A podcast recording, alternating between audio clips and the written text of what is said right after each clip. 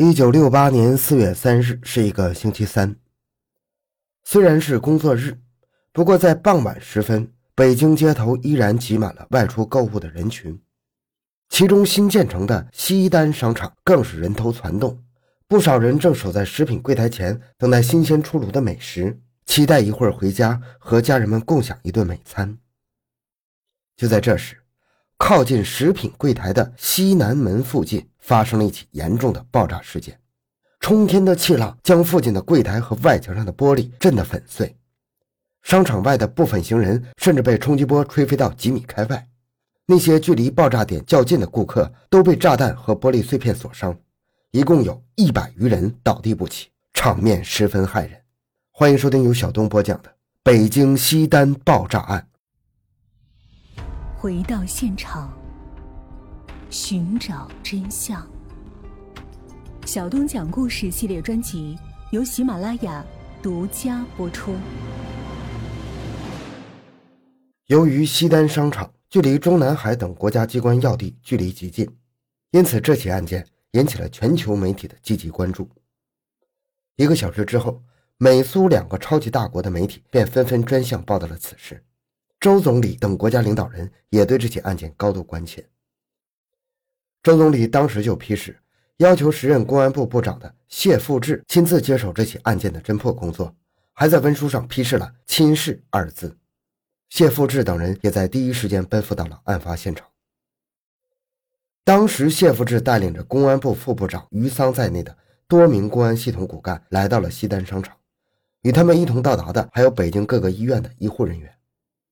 他们先是集中力量对现场的伤者进行了初步救治，并安排人员将他们送到附近的医院接受进一步治疗。经现场医护统计，在这次爆炸中，一共有一百一十三人受到波及，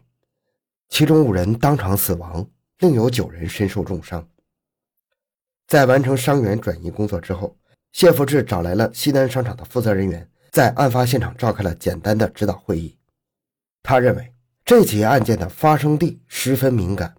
因此很可能是一起敌对势力策划的破坏行动，目的是为了影响我国的国际声誉。一般这种特务在执行破坏任务的时候，周边都会有同伙或者上级盯梢，因此他命令公安干警着重调查案发时商场周边的人群。之后，他又任命公安部副部长于桑出任案件调查总指挥，继续在现场寻找有用的线索。于桑虽然按照谢富治的命令对周边路人进行了调查，但他觉得事情不一定就像其想象的那样。想要寻找真相，还是要从证据入手。在伤员全部转移完成之后，于桑便带领技术人员深入爆炸现场，对爆炸点及周围的环境进行了细致的调查。他们发现，爆炸点位于商场西南门附近的过道上。从爆炸点的形状可以判断，引发爆炸的并不是事先埋设在地下的炸弹。而是有人在空中引爆了爆炸装置。根据现场痕迹，技术人员推算出爆炸点应该在距离地面大概四十厘米的位置，应该是凶手引爆了提包中的炸药所致。爆炸点的破坏程度也让调查人员暗暗心惊啊！他们发现，商场十五厘米厚的水磨地面已经完全被炸穿了，深埋在地下的供暖线路都暴露了出来。爆炸中心周边的柜台和货物都被炸得粉碎，离这里很远的柜台都受到了波及，墙上的装饰物变得七扭八歪，这足以说明这次爆炸的惊人威力。通过现场取证，技术人员确定了此次爆炸使用的炸药为硝铵和 TNT 的混合物，而引爆方式应该为雷管引爆，而且这些炸药和引爆装置并不是十分精密，更像是普通百姓制作的简易炸弹。因此，于桑认定此次爆炸应该是一个个人行为，并非是敌特破坏。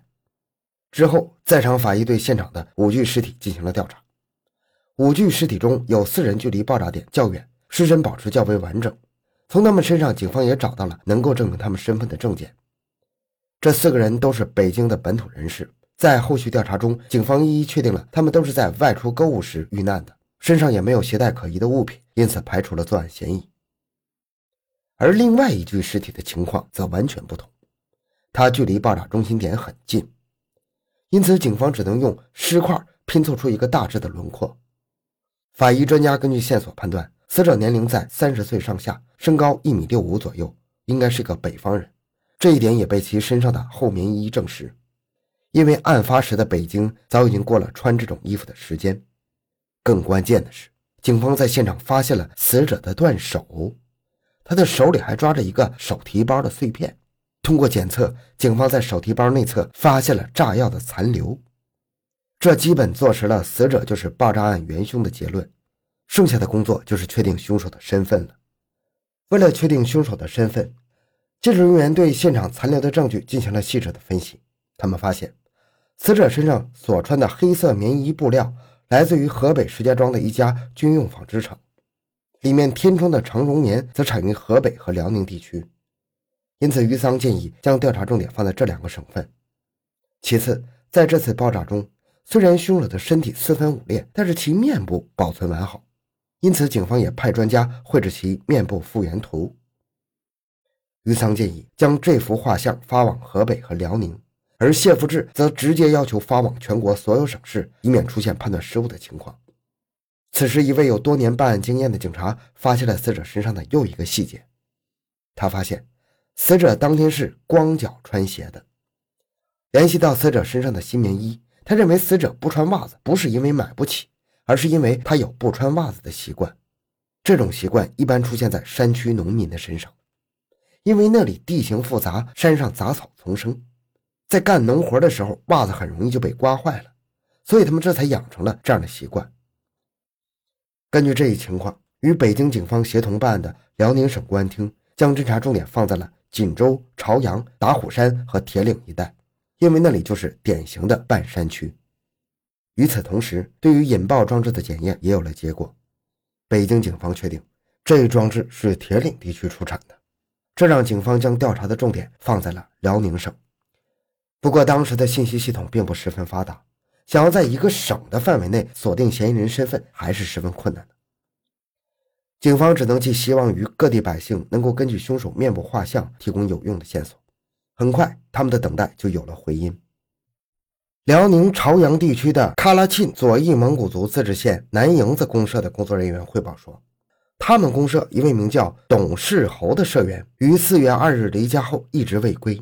而且其体貌特征与嫌疑人也颇为相似。专案组的人员在得到这一线索之后，马不停蹄地赶到了朝阳当地。他们发现这里就是典型的半山区，村里的百姓大多都是光脚穿鞋，这和犯人的习惯如出一辙。之后，他们找到了董世豪的妹妹，让他看了看死者的照片，他几乎第一时间就确定了哥哥的身份。在之后的问询调查中，董世豪的妹妹和妹夫表示，事发几天前他曾经来过这里，说自己要出一趟远门，不过并没有具体透露此行的地点。他的妹妹还为他做了一件新棉衣，也就是凶手身上所穿的那件。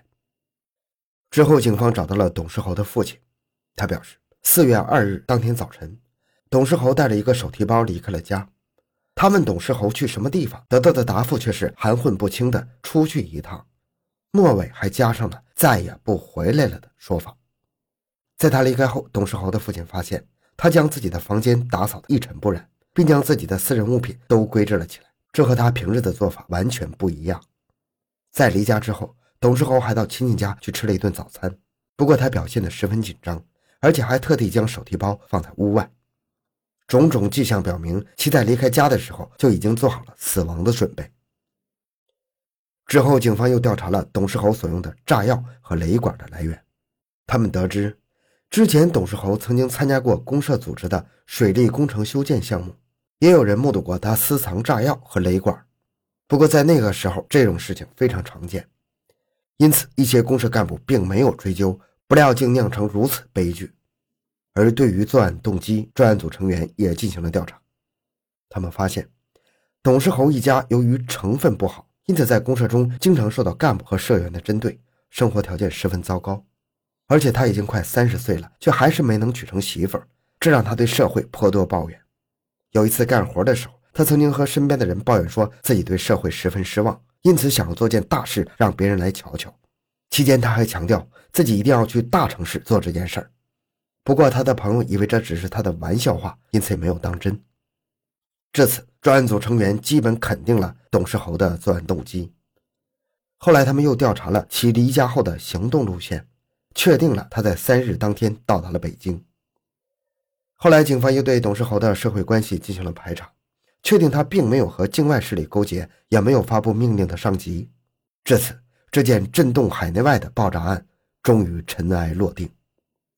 好，这期内容就到这里，感谢收听，咱们下期再见。